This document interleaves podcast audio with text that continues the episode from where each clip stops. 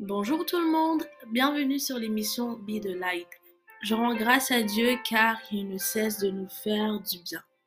Aujourd'hui, il s'est décidé de nous envoyer l'une de ses servantes pour bénir nos âmes, pour parler à un cœur et pour nous faire le plus grand bien. Béni soit le jour où nous avons fait de Jésus-Christ le Seigneur et le Sauveur de notre vie. Quelque chose d'extraordinaire s'est passé et depuis cette fabuleuse rencontre, nous ne sommes plus les mêmes.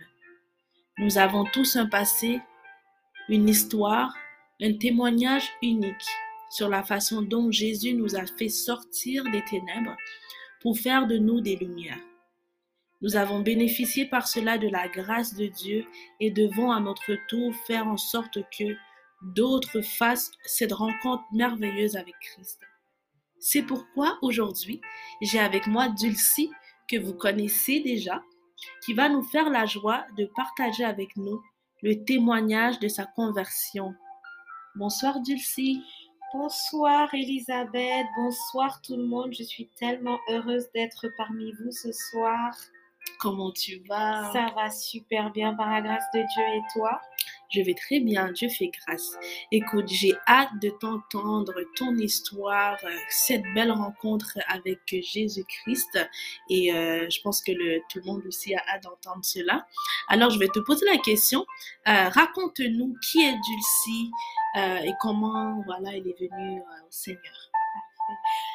Beaucoup de gens, en fait, me connaissent sous le nom de Fabiola.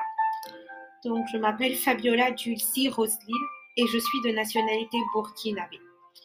Je n'ai jamais vécu au Burkina, j'y allais très souvent en vacances. J'ai vécu au Sénégal et je suis issue d'une famille catholique. J'ai commencé à sortir très jeune et la première fois que j'ai mis les pieds dans une boîte de nuit encore appelée club ici au Canada, j'avais entre 12 et 13 ans. Waouh, c'est un âge très jeune. Hein. Je pense que moi, je joue encore à la poupée. Mais comment tu allais, euh, tu allais toute seule?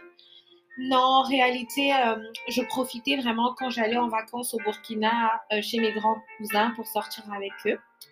Et une fois au lycée, mes parents ont commencé à me donner plus de liberté à sortir la nuit car mon grand frère et moi, nous allions pratiquement aux mêmes soirées vu que nous sommes de la même génération. Il arrivait aussi que mon grand frère soit organisateur de certaines soirées, donc ça rassurait mes parents pour me laisser sortir. J'ai aussi commencé à boire beaucoup en soirée et ce qui a amené les gens à mettre une étiquette sur ma personnalité.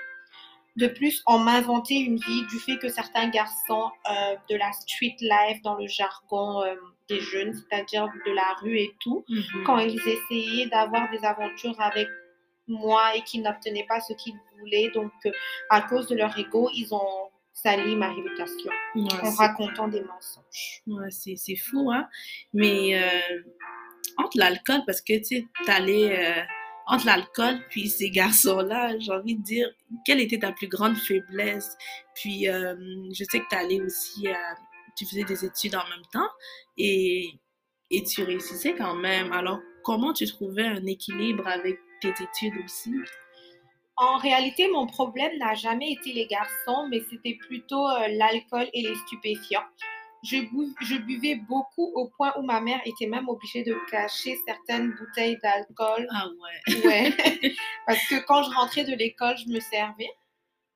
Et par la grâce de Dieu, la main du Seigneur a toujours été sur moi, car en fait, la street life, tout ce qui est club, alcool, stupéfiant, n'a jamais vraiment pris le dessus sur moi au point de me défocaliser de mes études. Donc, après mon lycée, euh, j'emménage au Canada pour euh, les études universitaires.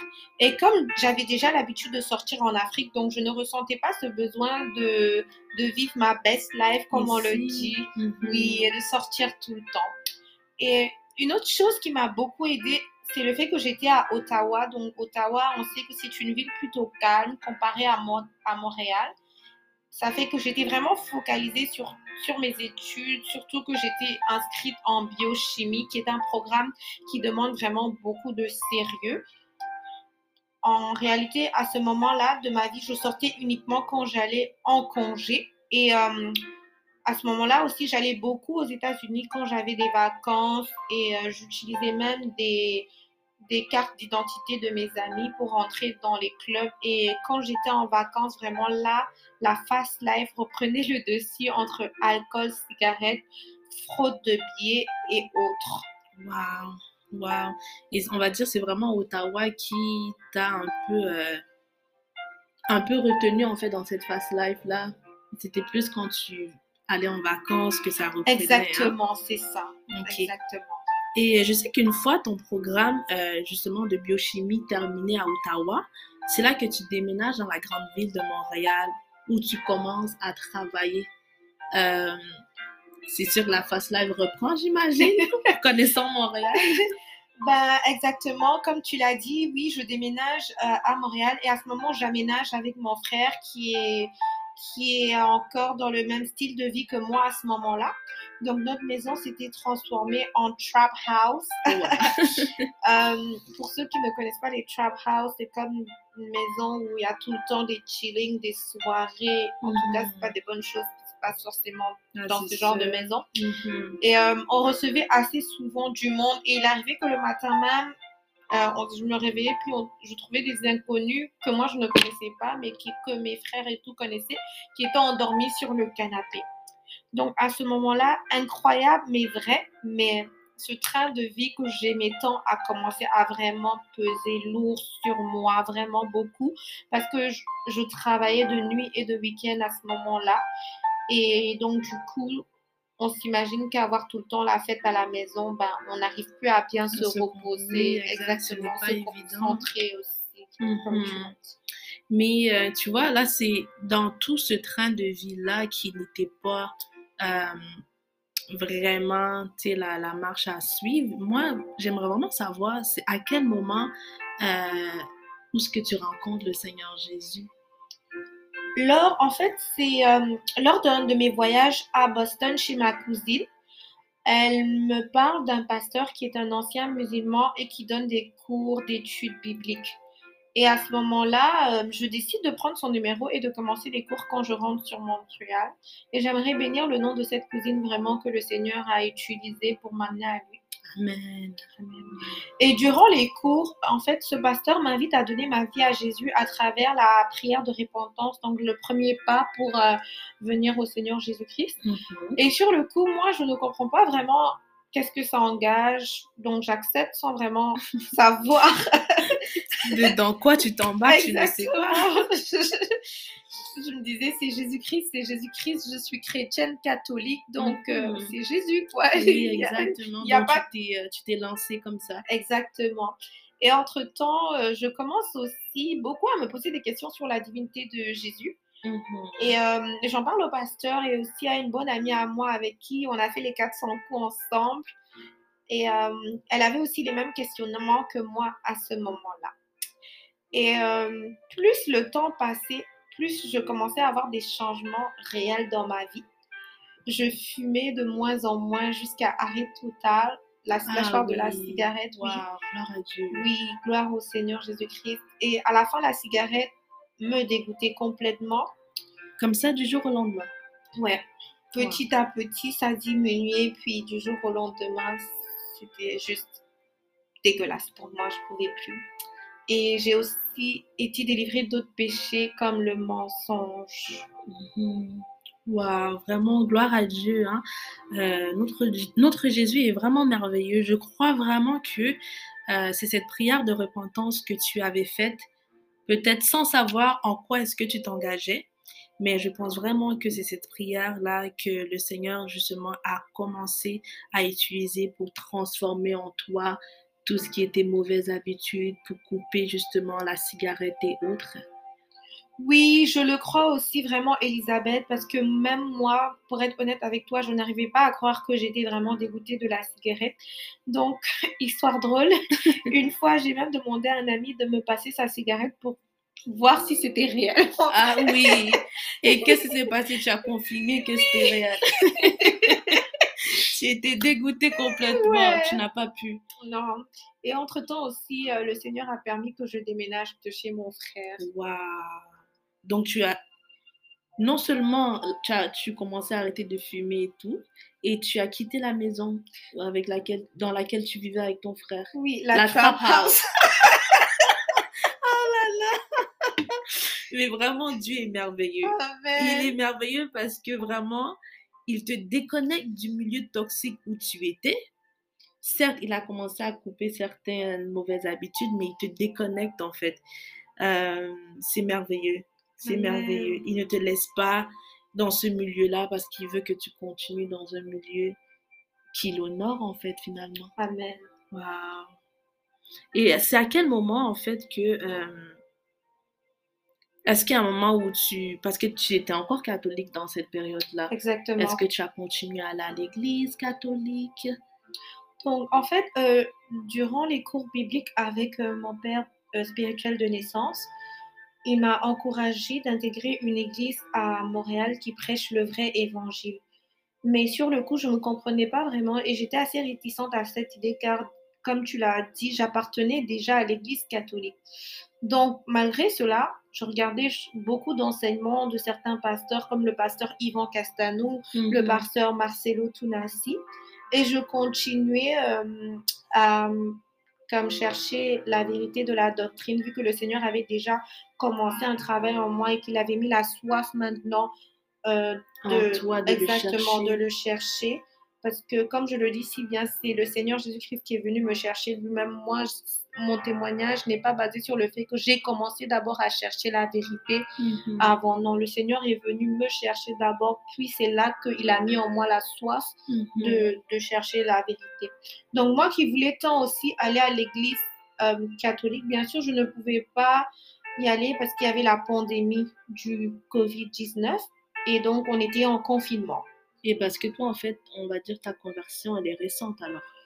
Ouais, comme on dira 2019, c'est que, que j'ai vraiment mhm. commencé. Parce qu'il faut savoir qu'il y a une différence. La conversion, c'est une étape vraiment, c'est un processus. Et quand on fait le premier pas de faire sa prière de repentance, il y a toute une autre étape où le Seigneur va venir nous transformer, où le Seigneur va venir nous restaurer. Et euh, pour cela, le Seigneur a besoin de nous mettre dans des environnements où on va être encadré avec des pères spirituels. Euh, pour une communauté, Exactement. De notre église locale, les frères et sœurs en Christ. Exactement. Et euh, donc, du coup, comme je disais, le confinement enlevé, donc, j'étais vraiment contente euh, parce que j'allais pouvoir retourner à l'église, mais j'étais toujours catholique en ce moment. Mhm. Et euh, figure-toi que le jour où j'étais, euh, je suis allée à l'église, toute contente de pouvoir revenir dans la maison de soi-disant maison de Dieu, mhm. je rentre dans l'église et je sens une présence qui me met mal à l'aise, tellement mal à l'aise. Et ah c'était la première fois que je ressentais cela. C'était une peur, une angoisse qui m'avait envahi. Oh mon Dieu. Et euh, en réalité, je ne savais pas aussi que c'était la dernière fois que j'allais mettre les pieds dans une église catholique. Ah oui? Waouh, tu nous en diras plus. tu nous en diras plus. Hein? Euh, donc, c'était la première fois que tu ressentais cela. Et euh, est-ce que tu sais, c'était, je pense, c'est le Seigneur en fait qui t'ouvrait les yeux parce que tu, tu, avais dit précédemment, il essaie de te diriger vers une église qui justement enseigne la, qui enseigne la vérité, la vraie évangile. Et euh, j'imagine après, il t'a guidé pas dans l'église jusque tu dois y aller. Exactement. Donc après cette expérience, un jour, l'Esprit de Dieu s'est saisi de moi et, euh, et il m'a convaincu en fait que la vraie doctrine n'est pas dans l'église catholique, et m'a dirigé dans une église qui prêche la vraie doctrine dont je suis membre aujourd'hui, qui s'appelle Vase d'honneur. Mhm. Et euh, je dis tout le temps aux gens, personne ne veut quitter sa religion. Il n'y a personne qui se lève du jour au lendemain et qui décide un beau jour comme ça, ah, je vais quitter ma religion. Mhm. Et euh, personne n'a envie de le faire. Mais quand les écailles tombent des yeux, la vérité devient claire. Et moi, les écailles sont tombées de mes yeux et la vérité est claire pour moi aujourd'hui. Je ne me pose plus de questions sur qui est Jésus, car il s'est révélé euh, personnellement à moi. Amen. Gloire à Dieu. Vraiment, je bénis le Seigneur parce que, euh, comme tu l'as si bien dit, il s'est révélé à toi, il t'a dirigé, il t'a frayé un chemin. Euh, et t'as finalement montré le chemin, la vérité et la vie qui est lui-même. Et euh, la vérité, c'est lui. Et je rends gloire à Dieu pour cela. Donc, tu n'as plus d'interrogations. En fait, les, les interrogations que tu avais étant dans l'Église catholique, mais en fait, tu les as. Ben, tu as les réponses à toutes tes questions dans cette vraie Église qui enseigne la vraie évangile au nom de Jésus. Amen. Amen. Alors, j'aimerais vraiment te poser la question, Dulcie. Si tu as un catholique ou euh, un musulman ou euh, quelqu'un d'une autre religion en ce moment qui nous écoute, quel conseil peux-tu lui donner euh, Oui, quel conseil peux-tu lui donner? Aujourd'hui, en fait, le conseil que j'aimerais donner à tout un chacun, c'est de ne pas se baser simplement sur la religion qu'ils ont apprise. Dans, le, dans la Bible, le Seigneur nous dit que la seule religion qui lui est agréable, en fait, c'est euh, la charité, l'amour. Mhm. Et euh, je recommande à chacun de chercher vraiment le Seigneur, car il a dit, vous me chercherez et vous me trouverez. Et euh, la vérité des hommes n'est pas la vérité de Dieu. Amen, amen, amen. Vraiment, gloire soit rendue à Dieu car euh, c'est lui qui nous attire à lui. Quand on rencontre vraiment le Seigneur Jésus-Christ, on voit qu'il y a une différence entre la religion et Dieu lui-même, car Dieu n'est pas dans la religion. En tout cas, merci beaucoup pour ce témoignage très édifiant et encore gloire soit rendue à Jésus de t'avoir trouvé, euh, d'avoir fait en sorte que tu fasses partie maintenant de la grande famille. C'est vraiment touchant de voir que même si on est vraiment loin de, de lui, même si on est vraiment euh, dans une vie qui ne l'honore pas, le Seigneur Jésus est à mesure, il est capable de nous repêcher et de nous amener à lui. Donc vraiment, les frères et sœurs, cherchez vraiment le Seigneur personnellement, peu importe votre religion, peu importe euh, la religion dans laquelle vous êtes né, euh, cherchez-le personnellement, demandez-lui, Seigneur Jésus, Dieu créateur du ciel et de la terre, mon créateur en moi, révèle-toi en moi, je veux te connaître, je veux connaître ta vérité comme Dulcie l'a dit. Euh, la vérité de Dieu n'est pas la vérité des hommes et seul lui peut vraiment vous enseigner la vraie vé- vérité et vous conduire dans la bonne église qui enseigne la vraie évangile. Euh, soyez abondamment bénis et que euh, le Seigneur fasse tomber les écailles de vos yeux. On vous aime en Christ. Bye Bonne bye. soirée. on Bonne soirée tout le monde.